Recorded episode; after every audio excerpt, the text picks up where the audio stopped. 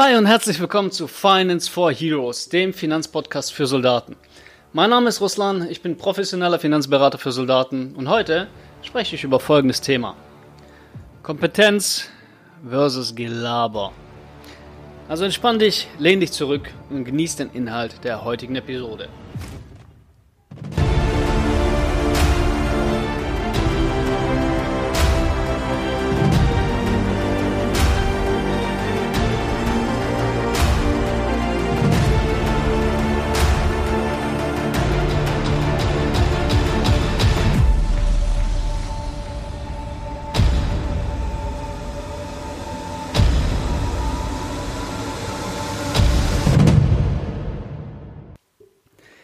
Ich habe schon ein paar Mal darüber gesprochen, aber aus aktuellem Anlass muss ich heute einfach mal wieder eine Folge zum Thema der Beratungskompetenz innerhalb der Soldatenberatung raushauen.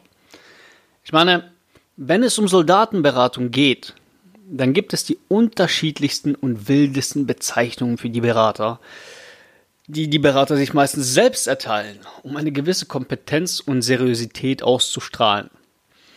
Insbesondere der zertifizierte Bundeswehrberater ist ein beliebter Begriff innerhalb der Branche oder zertifizierter Berater für den öffentlichen Dienst, spezialisiert auf die Bundeswehr oder irgendwie sowas. Dass es den nicht gibt, das habe ich schon mehrmals erklärt. Außer den Jungs vom Rahmenvertrag. Das ist die einzige Ausnahme. Außer denen darf sich keiner als offizieller Partner der Bundeswehr bezeichnen. Das ist schlicht und einfach falsch. Natürlich gibt es auch noch offizielle Partnerschaften zwischen äh, den Versicherungsgesellschaften und dem Bundeswehrverband, zwischen äh, der Förderungsgesellschaft der Bundeswehr und anderen Finanzdienstleistern. Aber das sind halt keine Partnerschaften mit der Bundeswehr. Punkt. Und das Problem an diesen Geschichten ist meist ein und dasselbe. Die Soldatenberater, die strotzen nur so vor Kompetenz und Seriosität, zumindest in der Akquise. Wenn man dann aber mal in die Beratung reinschaut, sieht es meistens echt madig aus. Ich hatte erst vor zwei oder drei Tagen eine Beratung, bei der ein Fallschirmjäger bei mir war und mir erzählt hat, dass ein Kamerad von ihm durch einen Berater aus dem Rahmenvertrag rausgekündigt wurde, weil es außerhalb vom Rahmenvertrag eine günstigere und bessere Alternative gibt. Der besagte Fallschirmjäger hat mich dann darum gebeten, dass ich diese Möglichkeit für ihn ebenfalls prüfe. Er würde gegebenenfalls auch äh, gerne aus dem Rahmenvertrag aussteigen, wenn es denn außerhalb vom Rahmenvertrag eine bessere Alternative gibt. Und als ich das gehört habe, habe ich echt Puls bekommen. Er müsste mich Folgendes wissen. Der Rahmenvertrag mag nicht perfekt sein. Er hat an der einen oder anderen Stelle durchaus Verbesserungspotenzial. Aber es gibt einen Grund dafür, dass es den Rahmenvertrag gibt. Und einer dieser Gründe lautet unter anderem, Paragraph 63 Soldatenversorgungsgesetz. Dort ist nämlich das sogenannte besonders gefährdete Personal der Bundeswehr aufgelistet. Und alles, also wirklich alles, was auf dieser Liste auftaucht, ist durch eine normale Dienstunfähigkeitsversicherung nicht versicherbar. Punkt. Soldaten, die in eine der Kategorien in 63 Versorgungsgesetz fallen, können nur und ausschließlich durch den Rahmenvertrag gegen Dienstunfähigkeit versichert werden. Ich möchte euch mal kurz vorlesen, wer zu diesem besonders gefährdeten Personal gehört, damit ihr euch mal ein Bild davon machen könnt. Und das ist jetzt ein wörtliches Zitat. Ich lese jetzt einfach mal aus den Paragraphen vor. Paragraph 63 Soldatenversorgungsgesetz.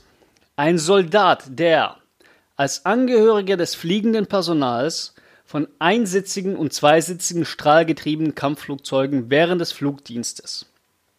Als Angehöriger des besonders gefährdeten sonstigen fliegenden Personals während des Flugdienstes, als Angehöriger des springenden Personals der Luftlandetruppen während des Sprungdienstes, im Bergrettungsdienst während des Einsatzes und der Ausbildung, als Kampfschwimmer oder Minentaucher während des Kampfschwimmer- oder Minentaucherdienstes, als Minendemonteur während des Dienstes, während des dienstlichen Einsatzes an Minen unter Wasser, als Angehöriger des Versuchspersonals während der dienstlichen Erprobung von Minen und ähnlichen Kampfmitteln, als Angehöriger des besonders gefährdeten Munitionsuntersuchungspersonals während, der dienstlichen während des dienstlichen Umgangs mit der Munition, im besonders gefährdeten Einsatz mit tauchfähigen Landfahrzeugen oder schwimmfähigen gepanzerten Landfahrzeugen als Besatzungsmitglied eines U-Bootes während des besonders gefährdeten Dienstes, als Helm- oder Schwimmtaucher während des besonders gefährlichen Tauchdienstes,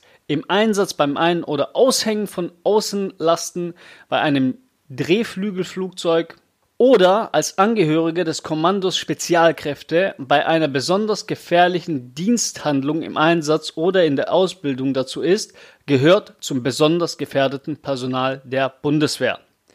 Das war jetzt eine echt lange Auflistung. Aber man kann es auch anders sagen. In anderen Worten, alles, was fliegt, aus dem Flugzeug springt, taucht, am Bonden rumbastelt, im U-Boot auf Tauchstation geht oder in sonst irgendeiner Weise zum besonders gefährdeten Personal der Bundeswehr gehört, ist nur durch den Rahmenvertrag versicherbar. Ich hoffe, das ist jetzt an dieser Stelle deutlich rübergekommen. Und als Fallschirmjäger gehört man hier natürlich dazu. Wenn ich dann in der Beratung höre, dass ein Soldat als Fallschirmjäger aus dem Rahmenvertrag rausgekündigt wird mit dem Argument, dass es über eine zivile Versicherung günstiger sei, dann habe ich jetzt das Bedürfnis, Rückhandschellen zu verteilen. Ich meine, es ist scheißegal, wie viel günstiger ein anderer Vertrag ist. Wenn du darin keinen Versicherungsschutz hast, dann war's das. Das bringt einfach nichts. Und man kann hier auch über den Rahmenvertrag sagen, was man will.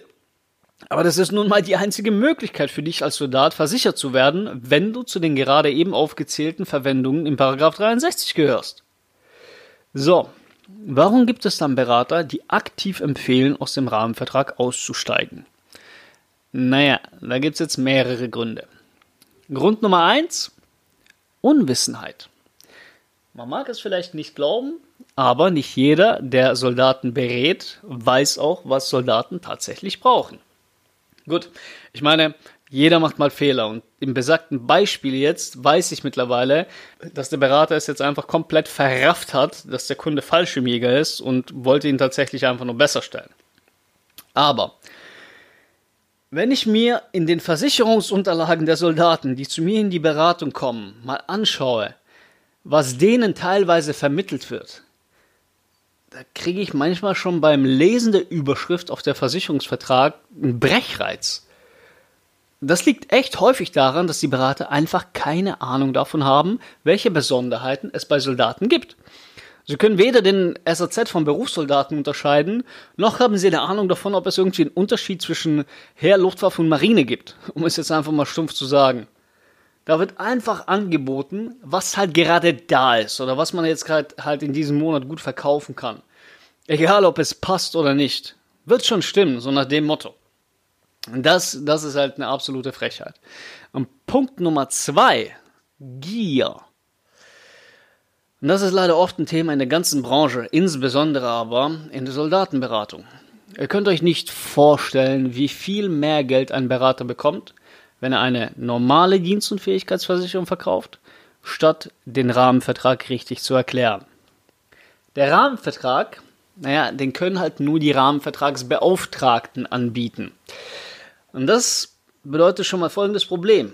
Jeder, der nicht Rahmenvertragsbeauftragter ist, hat bei allen Soldaten, die zum Paragraph 63 Soldatenversorgungsgesetz gehören, einfach mal komplett verkackt. Weil er niemals wirklich die Fähigkeiten und die Werkzeuge haben wird, diesen Soldaten richtig im Bereich Versicherung zu beraten. Und wenn er sagt, Bro, du musst dir den Rahmenvertrag holen, das ist das einzige Richtige für dich, naja, dann verdient er halt kein Geld. Und das ist ja auch ein bisschen blöd, ne?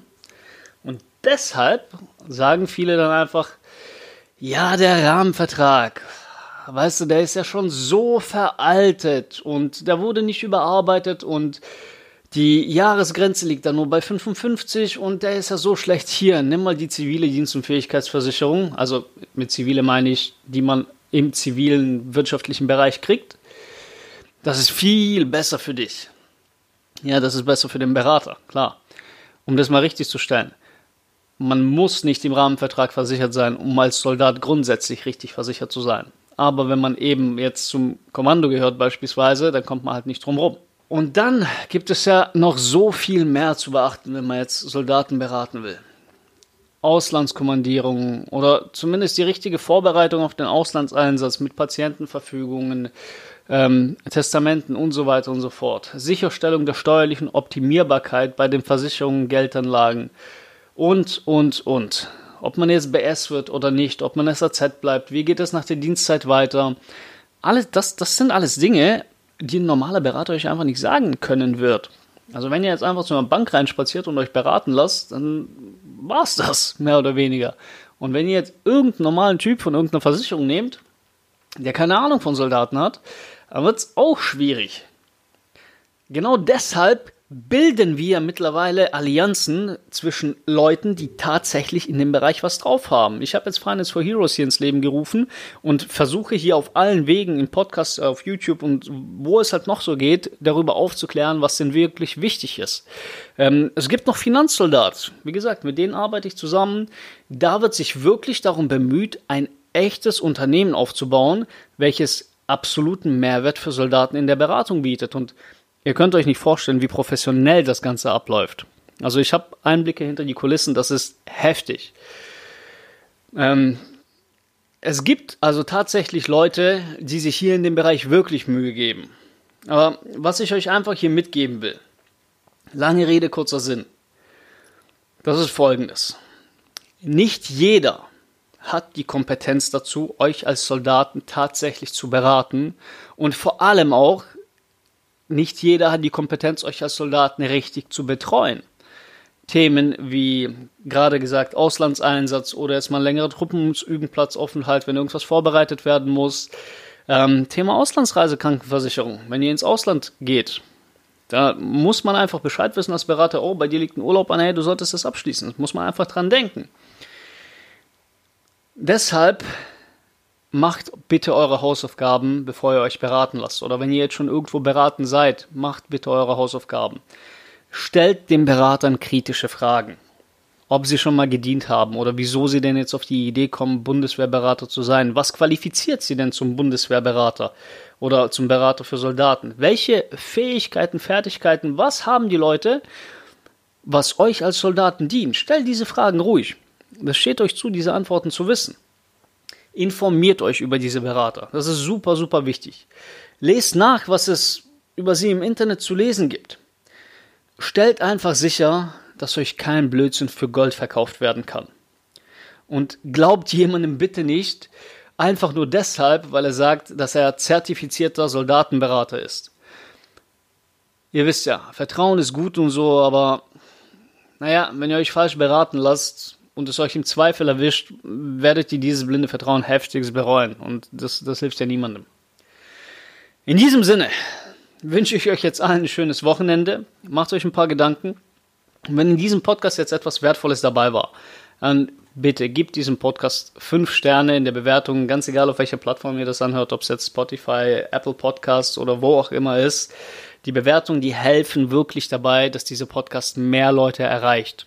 Und wer weiß, in dem einen oder anderen Fall sorgen sie vielleicht dafür, dass Kameraden von euch gerade vor solchen zertifizierten Möchtegern-Moglis einfach bewahrt bleiben.